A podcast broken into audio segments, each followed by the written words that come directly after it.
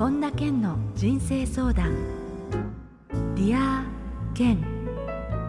皆さんこんにちは。本田健の人生相談。 Dear Ken ナビゲーターの小林まどかです。健さんよろしくお願いいたします。よろしくお願いします。あの今日ちょっとねハワイについてあのビジョンクエストについてお伺いしようと思うんですけれどまさになんかそんな感じの色のシャツですね、ケンさん。珍しい感じの色ですね。これね沖縄のシャツですよ。あそうなんですかえー、あのターコイズブルーの薄いような感じであの結構爽やかな感じですけれどえー、そのハワイと言いますと、はい、11月ですが13日から15日まで、えー、ケンさん初となる海外での、えー、これは2泊3日のビジョンクエストが開催されるということで、はい、改めてお話を伺っていきたいんですけれどもあのまず最初にそのビジョンクエストっていうのが一体何なのかっていうのをあのリスナーの、ね、方たち見ている方にちょっとお話しいただけますか？あのビジョンクエストっていうのは、もともとネイティブアメリカン、アメリカ大陸にいるその原住民だった人たちですよね。あの人たちがその成人の時とか、人生の節目に何日も食べ物をちょっとしか持たずに、あるいはその食べ物を持たない状態で山の中を走り回ったりとか、そして自然の中でこう星を見たりとか、それでこう自然とつながって自分の人生を見るっていう、そういうふうな儀式というか、そういうのだったんですよね。で、さすがにそれをあの今やるわけにはなかなかいかないんで、こうシティビジョンクエストって形で、まあ、同じようなその自分のビジョンを見るっていうことをちゃんとご飯も食べながらやるというそういうふうなアレンジしたのがこのビジョンクエストなんですよね。えー、これはどういう経緯でじゃあやりましょうっていうお話につながっていったんですか？もともとねビジョンクエストっていうのは年に1回とか2年に1回ぐらいやってたんですけど、えー、今まであの娘とバンクーバーとかフランクフルトとか海外でもやるようになって、で、あの、今回はまだ、あの、彼女のスケジュールで来れるかどうかはっきり分かってないんですけど、あの、まあ、海外でやるとね、その、日本からいらっしゃると、やっぱり皆さんにとって飛行機に乗っていくっていうのは、ちょっとさっきの、その、すごく場所を変えていくっていうのと似ていて、そういう、こう、人生の節目に、あの、1週間ぐらい時間をとって、なんか自分を見つめるのはすごくいいなというふうに思いまして、で、あの、ちょうどあの、えー、その前に僕の英語のツアーがハワイ4島巡りのツアーがあるんですけど、まあ、それの直後にやるっていう、そんな感じです。ああ、その流れでじゃあハワイのオアフ島でやりましょうということにじゃなったんですね。そうなんですよ。へえ。いや、あの、改めてこれはどういう方におすすめのセミナーなんですか、ケンさん？もうね、あのいっぱいになっちゃったので、あの追加で増席するかどうかがはっきり言えないのでね、あんまりなんか、めちゃくちゃいいな、うわ、来たいな、いや、いっぱいですっていうのは申し訳ないんですけど、あのまあ、自分の人生を本当にこうこのままでいいのかなと思ってる人は多いと思うんですけどじゃあ次のステップはどういうものなのかっていうのを見るためにあのこういうふうなセミナーを企画してます。はい。ね、今、ケンさんからもお話ありましたあの日本人枠というのが今、はい、現時点ではキャンセル待ちということなんですけれども、はい、あのぜひねちょっと詳細をあの見てみたいという方は改めて公式ホームページからご覧になっていただければと思います。そうですね。まあ、直前に来れなくなる人もいますからね。はい、はい、そうですね。はい、はい、そして今週のここだけの話では、次元上昇について検査にお話を伺っていきますので、はい、ポッドキャスト、 Dear Ken プレミアム会員の方は楽しみになさっていてください。えー、それでは、本田健の人生相談、 Dear Ken、今日も最後までお楽しみください。健さん、よろしくお願いいたします。よろしくお願いします。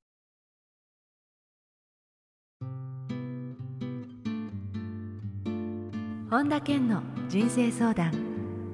Dear Ken。続いては人生相談のコーナーです。このコーナーではリスナーの方からいただいた質問に健さんに立体話法でお答えしていただきます。まずはラジオネームかかしさん、えー、健さんこんにちは。こんにちは。話している相手と意見が分かれた時どうしても相手に譲ってしまいます自分の意見の方がいいのではないかと思う時でも、それをまっすぐ伝えるのに躊躇してしまいます。これは相手よりも自分に自信がないからなのでしょうか？意見がぶつかった時、しっかりと自分の考えをまっすぐに言うためにはどうしたらいいでしょうか？というメッセージです。うん、あのこういう時なんで譲ってしまうかというと、こう相手の方が正しいっていうふうに思っている。あるいは相手の方が正しいっていうふうに思わせてあげた方が相手が喜ぶと思ってるってことなんですよね。はい、でもその例えば相手が目上の場合でも経験があったりとか賢い場合でも一人の人間でカバーできるの、例えばこっちから見えないわけですよ。で、もう一人の方がこっち見たらあっち見たりとかしてると、自分には全然見えないものが見えてるって可能性があるんですよね。例えば男性として、女性として、ものの見方って全然違うし、相手が例えば40代、50代だったし、自分が20代だったら、またこれも全然違う感性のものが見れてるんですよね。うん、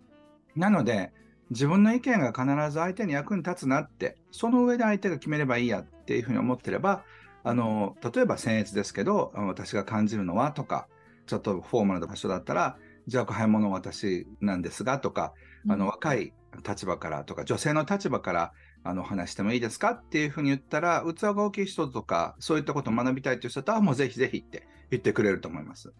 なので、必ず対立するわけじゃなくて、うん、えー、例えば、こうだっていうふうに言われたら、あ、なるほど、なるほど。それは男性の立場で、女性からはまた違って見えますよっていうふうなのを、相手を脅かすことなく、否定することなく、批判することなく、言うことができたら、よりこう、なんていうのかな、2人いることで2つ、3人いることはより立体的に見えてくるってことだから、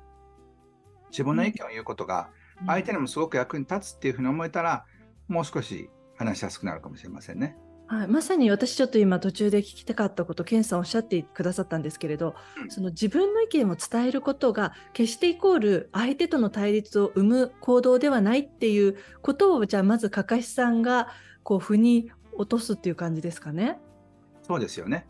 なんかあのそうするとどうしても多分過去の経験とかからあこんなこと言っちゃったら嫌われちゃうなとかなんか仲違いしちゃうなっていう怖さがあるとなかなかその先って進めないと思うんですけれど先ほどの検査言ったような、そのもっとこう2人の意見3人の意見で深まるんだっていうふうに意識を持っていくだけでその先の展開っていうのは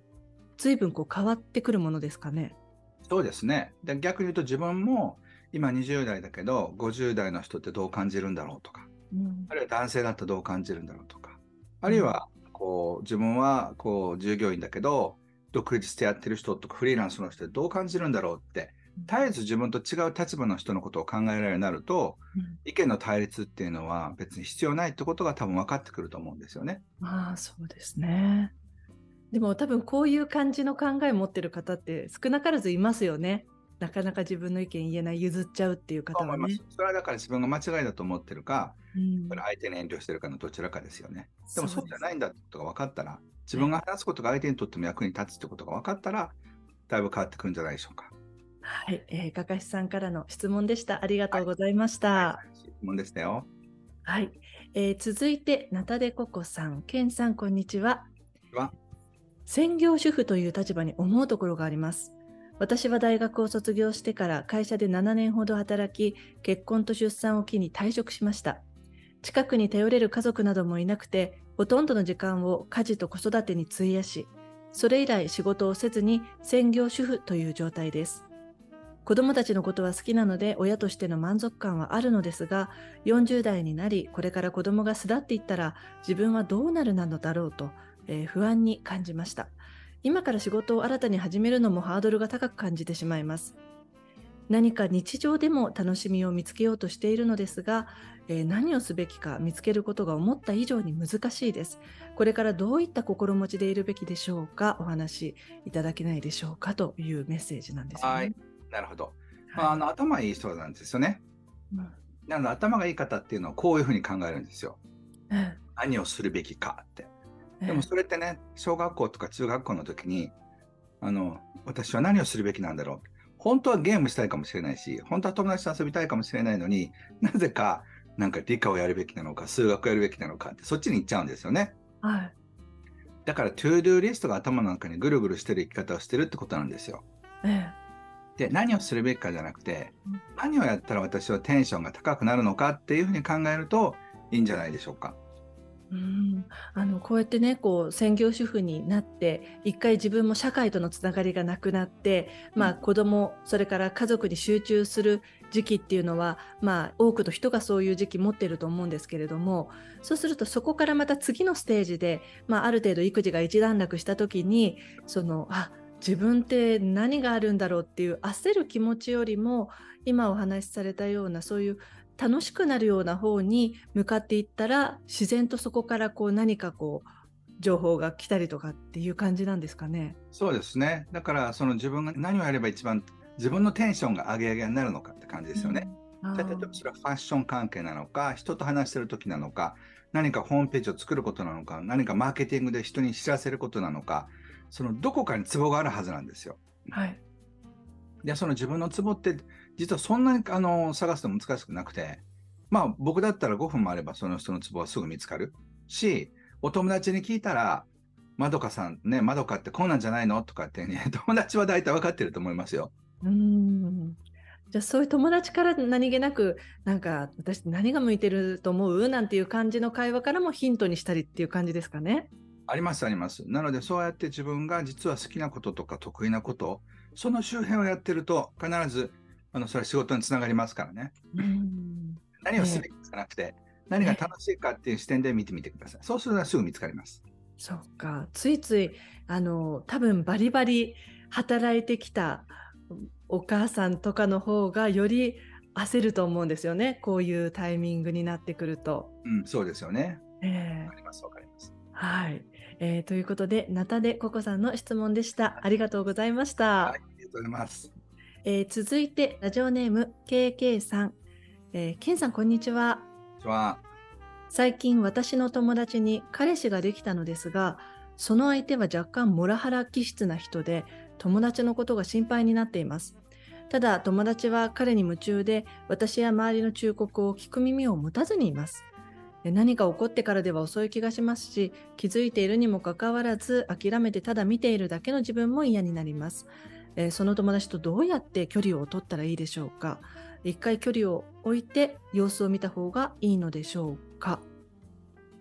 そうですね。まあ、その、あの、渦中にいる時って人の話聞けないから、うんまあ、とりあえず、まあ、あのしばらくしてからどうなの？みたいな感じで聞いてあげるのがいいんじゃないでしょうかね。そうですね。こういう時って多分一番本人が盛り上がってる時になんかこうちょっと水を差すようなことを言っちゃうとせっかくその本人を思っててもなんか関係がギクシャクしちゃいそうですよね。そうなんですよ。で、特にその付き合い出してしばらくの時って、例えば今どこにいるとか何してるとかっていうのも、ああ、愛されてるんだっていうふうに勘違いする可能性がありますからね。全部よく解釈しちゃいますよね。で、しばらくしたら、うわ、なんでめっちゃ私のことコントロールするんだっていうふうになって、初めて、あの、あなたが言ったこと正しかったってなるのかもしれないし、うんまあ、その時に助けてあげたらいいんじゃないでしょうか。じゃあ今この現時点ではちょっとこう静観という方がまあお互いにとって自然なそうですあれですかね。そう。で、あの、友情ってやっぱりね、長く続く友情って、お互いいろいろあるんですよ。そうですねありますね。そういう意味ではね、30年、40年あるといろんなことがずっとあるわけで、まあそういう時にね、何かお互いのことを大切に思いやる関係しか残らないから、うんなんかそういうふうな、こう、ちょっとネガティブなこと言われて、やだこいつってなったら、それは親友じゃありませんよね。うんねえまたそれをもしかしたら何かで改めてこう乗り越えてより深まるかもしれないですしねこのお二人が。うん。なのでね、まあ、また長い目で見見てあげてください。はい、ありがとうございます。さあ、続いて、えーみんみんさんです。えーインスタグラムや TikTok に夢中な友人に困っています。食事をするとき、遊んでいるとき、どんな時でも写真ばかり撮っていて、自分だけ自撮りするならまだしも、写真が苦手な私を写そうとしてきます。一緒に食べるご飯も時間をかけて写真を撮ろうとしているのにイライラしています。着てくるものや買うものなどをなんだか SNS で自分をよく見せるためのように見えて、えーさらに最近の会話の内容もインフルエンサーのことや SNS で人気な情報のことばかりで正直ついていけません。えー昔から付き合いのあるいい友達なので、えー程よい距離を取りたいと思っています。どんな対応の仕方をしたらいいでしょうか？ですって。なるほど。これは、あの、ちょっと前には考えられなかった相談ですね。そうですね。まあ、今、今だからこそですけれど。まあ、それはあの、僕自身はそういう体験はないですけど、隣のテーブル見たりとかしたら、そういう、ああ、これ大丈夫なのかな、家族が、みたいなね。は家族3人がお蕎麦屋さんで、それぞれ、あの、なんか、携帯見てるみたいな。い。うん待ってる間3人で話せばいいのになとかと思うんですけどね。結構そういう光景ってありますよね。ありますあります。だから、うんまあうちはそういうルールがあって、そういう食卓には携帯を持ってこないっていうのは、まあ、まあ、はいそういうルールを友人で決められるかどうかってことですよね。でもこのお友達はかなりそこがもう中心みたいな感じになっている感じですよね。それはでも一言言ったらいいんじゃないですかね。うん写真は別ももちろん撮ってもいいんだけど、私といるときは、なんか彼氏、彼女みたいで、なんか変だけど、あの、エチケットとして、こう、携帯いじったりとかするのはもう少し減らしてほしいなっていうのはリクエストとして、友達として言ってもいいと思いますよ。そうですね。で、例えばそれを言って、なんかこう、ギクシャクなんか全然乗ってこないねって言われて距離を置かれたら、それはまあ現時点ではその関係っていうことですよね、ケンさん。そうそうそう。それはさっきのあの話と一緒で、もう一遍しばらくして何年かして、うんあの、またね、会うってこともあるかもしれませんし、そうですよね。そうだね、もう一つは、あ、この人それが仕事なんだって思ってあげることもいいですよね。ああ。はいはい。だから第二のキャリアっていうか副業でやって一生懸命頑張ろうとして今なんか独立してね頑張ってるとこなんだと思ったらちょっと許してあげられますよね。うん、あるいは本当に実際そういう方向に進む可能性だってゼロではないですもんね。だからそういう形で温かく見守ってあげたらどうでしょうか。ああはい、ということで、みんみんさんからの質問でした。ありがとうございました。ありがとうございました。以上、人生相談のコーナーでした。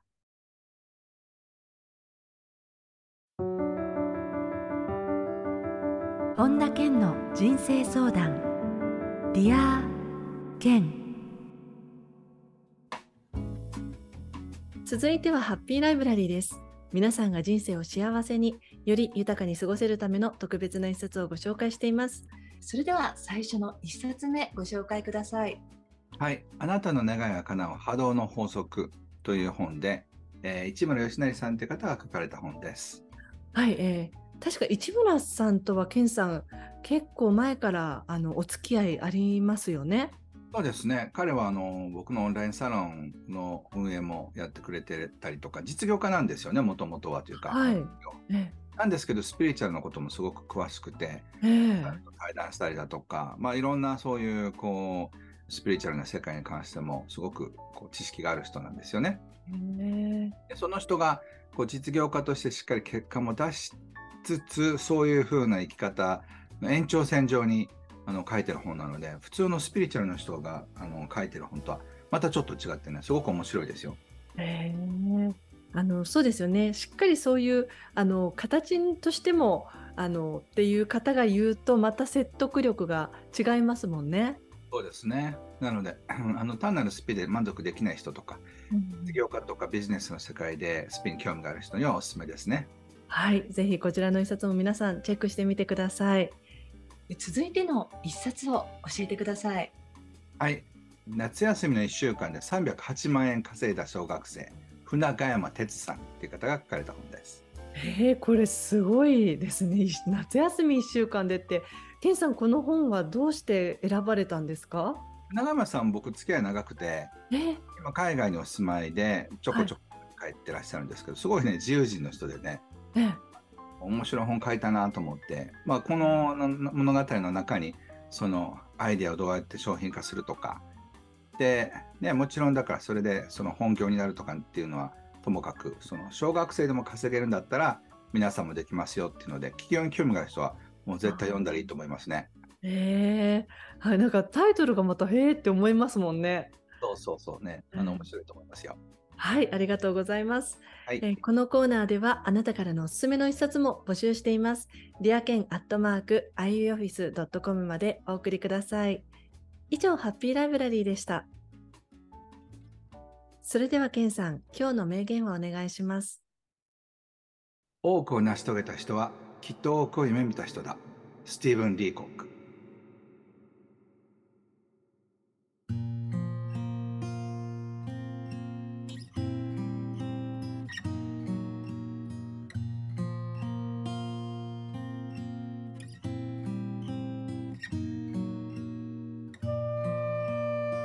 本田健の人生相談ディアケンいかがでしたでしょうか？あのオープニングではね11月に開催されるケンさんの初の海外でのビジョンクエストについてハワイでね行うということで伺ったんですけれどもあの今週のこのエンディングではですねそのビジョンクエストのテーマでもあるビジョンの大切さについてちょっとお話伺っていきたいと思うんですけれど改めてそのビジョンっていうのは私たちにそこまでこう大切なものなんですか、ケンさん？あのビジョンって例えばカーナビでナビを入れる目的地みたいなものなんですよね。はい。だから例えばうあのドライブしてるとして目的地しかないとぐるぐる回ってるぐらいじゃないですか。はい。例えばこれが新宿駅とかうん。あるいは札幌駅とかなんとか山とかっていうのがあればそちらの方に向かっていくわけですよね。で人生に正解はないからその富士山の5合目まで行ってそこから登山するっていう人もいれば海の方に行く人もいれば街の中をぐるぐるする人もいればあのいろんな楽しみ方があると思うんですよね。ねでもその自分がどう生きるのかどこに行きたいのかっていうのが大体のイメージでもないとなんとなくほとんどの人たちはバスで通勤して仕事に行きバスで通勤して帰っていくような生き方をしてるんですよ。うんなので自分は朝から晩まで何をしたいのか、どういう人と一緒にいたいのか、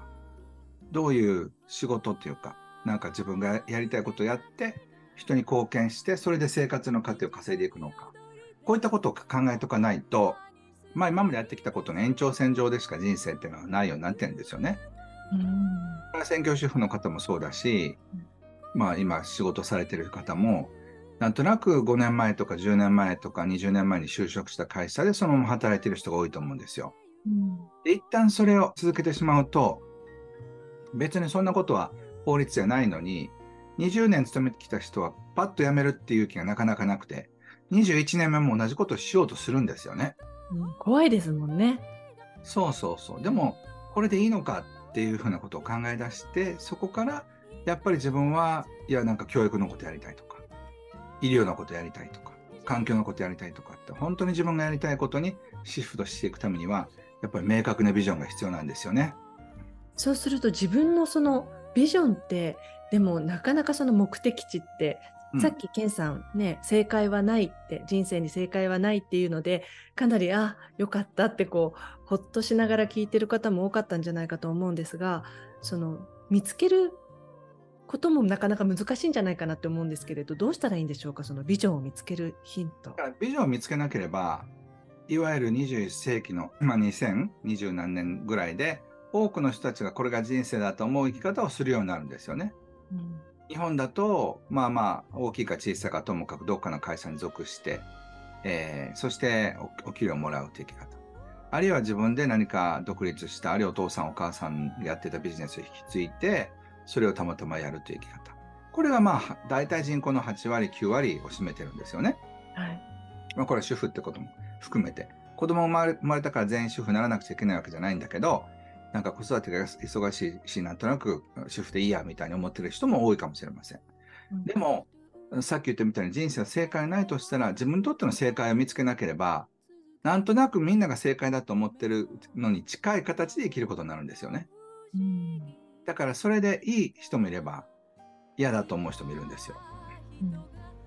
だからそれだけの違いでね。例えばこの間僕人生で初めて靴をね、オーダーで作ったんですよ。はいえーめっちゃぴったりして、あ、こんな歩きやすいんだと思ってびっくりしたんですけど、えでも多くの人は別に、その自分と多少その足型が違ってても、まあ長ささえ26とか24とか、その5ミリずつ違った足が多少ずれてても、それでそんな文句なく生きてるんですよね。そうですね。うん。だからそれが、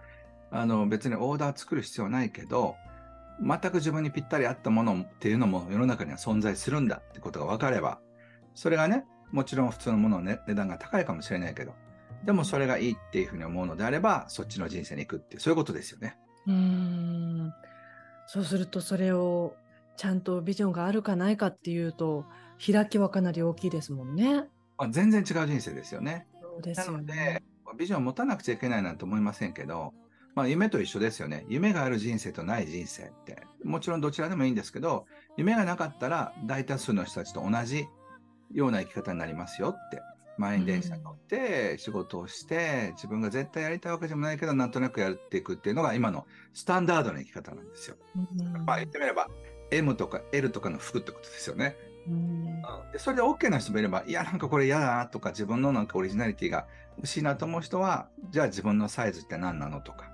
自分のデザインって何なのってことを探す必要があるんですよね。うんこの話をしたら2時間ぐらいかかっちゃうから、まあ、今日はこれぐらいにしておきましょうか。はい、ありがとうございました。改めてケンさんにビジョンの大切さについてお伺いしました。はい。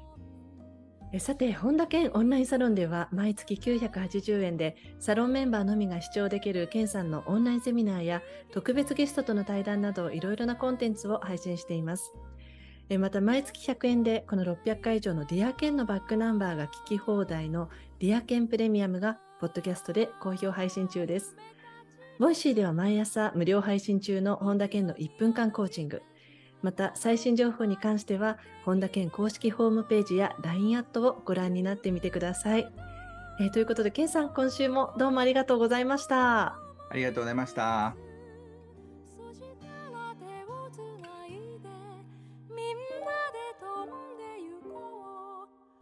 最後に本田健セミナーに関するお知らせです。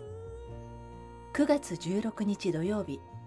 メンターと出会い誰とでもいい関係を持つ秘密が開催されます。詳しくは本田健公式ホームページよりご確認ください。